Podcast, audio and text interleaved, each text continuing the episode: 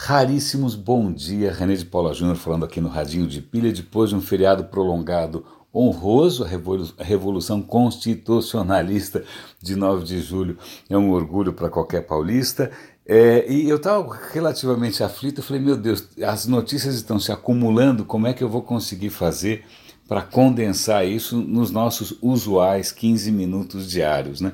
Mas vamos começar por aquilo que na verdade complementa um, uma notícia que eu comentei tempos atrás. Em algum episódio anterior, aí, talvez semana passada, não me lembro, eu devo ter comentado que, é, para espanto da comunidade científica, o nível de CFC é, é, tinha voltado a subir. Para quem não lembra, CFC é um gás que é utilizado de inúmeras maneiras, em latinha de spray, em geladeira, etc. e tal, que durante muito tempo parecia uma ideia sensacional, uma bela inovação, até descobrirem que o CFC é, acabava provocando buracos na camada de ozônio. O planeta é protegido por uma camada fina de ozônio que protege o planeta de raios ultravioleta que vem do Sol. Sem a camada de ozônio, a gente ia ter um monte de radiação ultravioleta e a vida não ia ser tão simples. Pois bem, descobriram que o CFC é, tinha esse efeito. E aí foi um, um se não me engano, foi uma, um, um, evento em Montreal em que os países assinaram lá um compromisso para banir o CFC e a gente conseguiu uma redução expressiva do CFC, que é bárbaro, né? É, às vezes funciona a cooperação internacional. Mas o que acontece? Alguém voltou a emitir e isso estava de novo prejudicando a camada de ozônio. Bom, quem é? Quem é? Bom, ninguém conseguia descobrir. Foi isso que eu comentei da última vez. Parecia vir da Ásia. Pois bem, descobriram e descobriram da maneira mais menos romântica ou menos, sei lá, não é, foi nenhum James Bond. Não, como é que descobriram? Porque os caras que estão fabricando estão simplesmente anunciando no Google. Né? E quem são essas pessoas maravilhosas? É, adivinha onde é? China. Os caras estão usando, produzindo CFC para ser usado na construção civil. Na construção civil na China, quando você quer isolar térmica e acusticamente uma parede, você enche de espuma. Essa espuma é expandida usando CFC e os caras estão ali felizes da vida produzindo que nem uns loucos e não tem vergonha de assumir. Né? Eles inclusive dizem como é que eles contrabandeiam, é, é, atroz. Agora vamos ver se a gente consegue que a China faça alguma coisa a respeito. Pois bem, acharam o bendito CFC como os caras anunciaram no Google. Tem algumas coisas interessantes para comentar com vocês. Duas delas têm a ver com a questão do aquecimento global.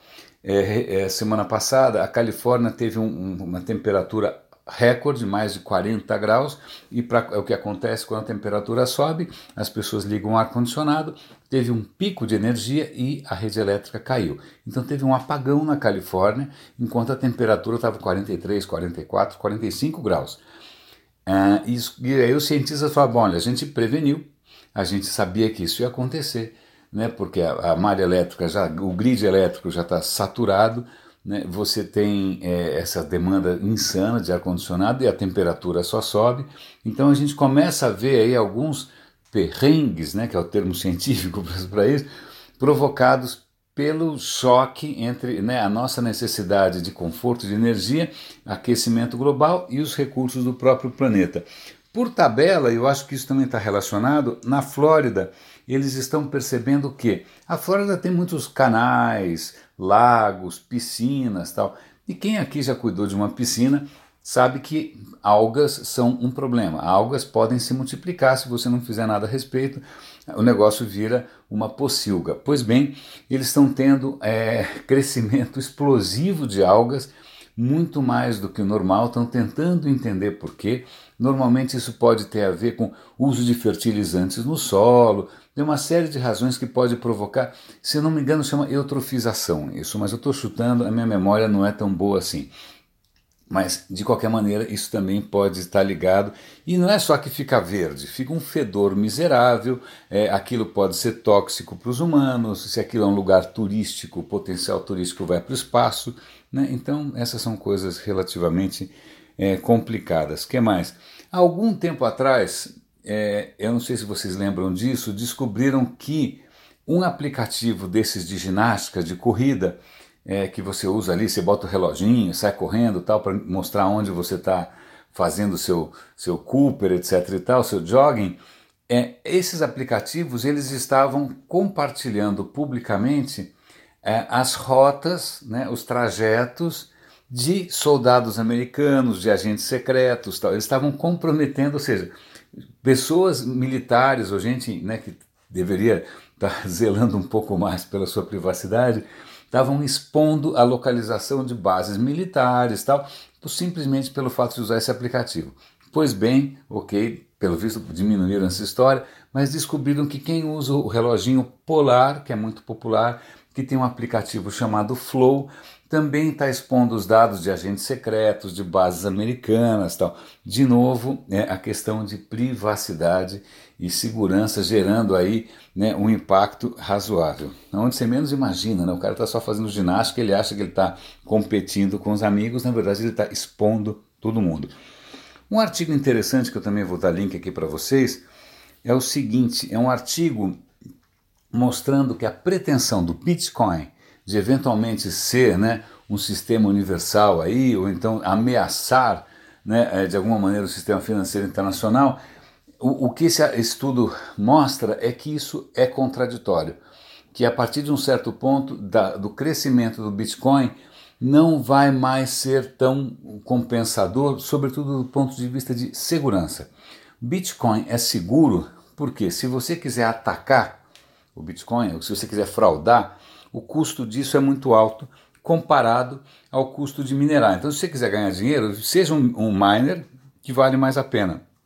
À medida em que o Bitcoin se expande, se, se, se expande a, a mecânica começa a ficar um pouco, não compensa tanto ser minerador, e aí começa talvez valer a pena você querer sacanear um sistema, e aí tem duas razões para sacanear um sistema. Uma delas, óbvio, é lucro.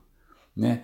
E aí, só que quando você sacaneia o sistema, a confiança cai. Se a confiança cai, o valor cai imediatamente.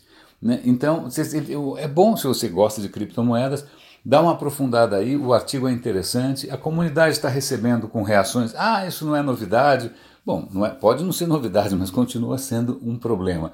O que é interessante é que eles é, mencionam é, essa pretensão do Bitcoin de substituir, sei lá, vamos supor, o ouro. E falou, bom, na boa, o Bitcoin hoje vale sei lá, 200 milhões de dólares. Né? O ouro vale 7 trilhões de dólares. Então é outro patamar.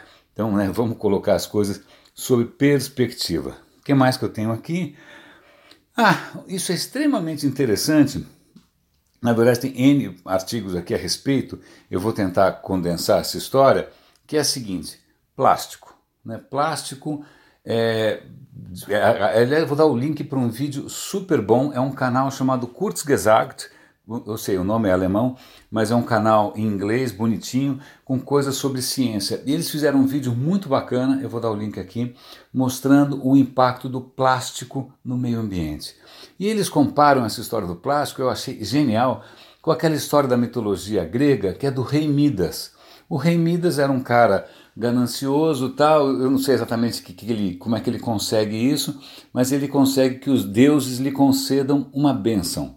Olha, eu quero que tudo aquilo que eu tocar vire ouro. É, tá bom, é isso que você quer? Pois bem, tá bom, tudo que você vai botar a mão vai virar ouro. Aí ele coloca a mão na cadeira, vira ouro. Coloca a mão na mesa, vira ouro. Coloca a mão no palácio, vira ouro. Aí o que acontece? O cara vai tentar comer, a comida vira ouro. Ele vai abraçar a filha, a filha vira ouro. Né? Então, o que eles, ah, eles lembram dessa história porque o plástico, que parecia ser uma inovação absolutamente transformadora, revolucionária, e foi, né?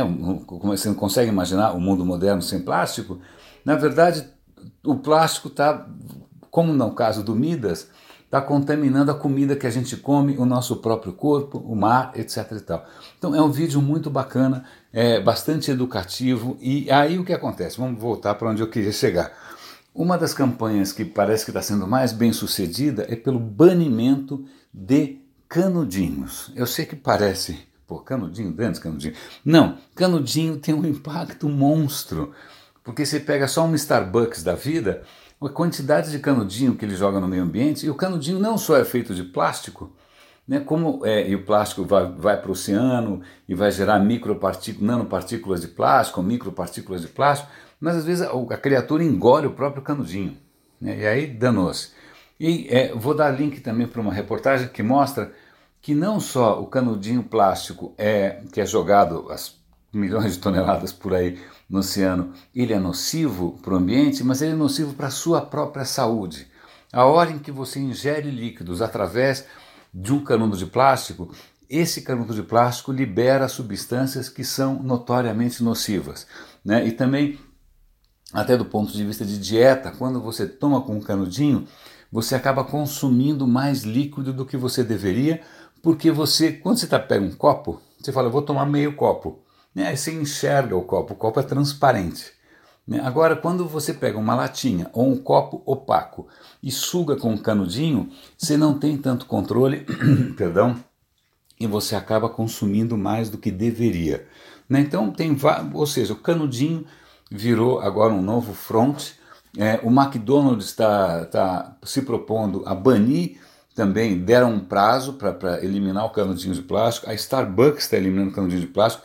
Existem cidades que estão banindo o canudinho de plástico. Muito bacana. Né? São pequenas coisas assim, mas o impacto que isso tem no ambiente é gigante. Olha aqui, a Starbucks disse que vai eliminar os canudinhos até 2020. Nada mal, né? dois anos. O que mais que a gente... Vamos ver se tem mais alguma coisa aqui. Ah, tem duas notícias só que eu vou comentar, vai.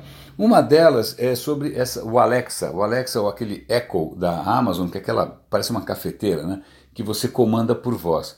Pois bem, os caras mostraram que se você pegar o kit para desenvolvedores, que os desenvolvedores usam para fazer aplicativos, etc e tal, só usando aquele kit de uma maneira um pouquinho mais malandra, você consegue transformar o Alexa num espião, que ele passa o quê? A ouvir o que está sendo dito na sala, no ambiente, ele transforma isso em texto e manda esse texto para algum lugar. E eles fizeram isso sem hackear, sem fazer nenhum tipo de ataque, simplesmente sendo um pouco mais malandros com a maneira que eles estavam programando o aplicativo.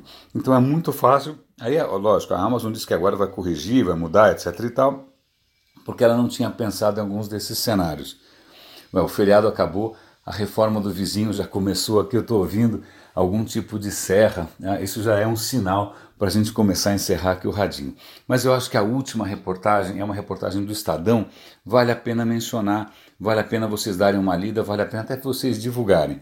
Ele menciona iniciativas em que idosos em asilos, ou, né, em casas de repouso, eles começam a receber treinamento para usar computadores né, mas usar de uma maneira construtiva tal. Então mostra o impacto que é, é, o cara poder ouvir o Roberto Carlos no YouTube, saber usar o WhatsApp, né, o bem que isso faz para velhinhos que muitas vezes estão isolados, estão desconectados, etc. E tal. Então tá aí uma maneira de você realmente empoderar pessoas que é bastante bacana, é muito inspiradora, quem sabe aí te dá uma ideia, não só para você empoderar idosos que estão perto de você, mas também, sei lá, desenvolver um aplicativo ou desenvolver um negócio, ou seja o que for.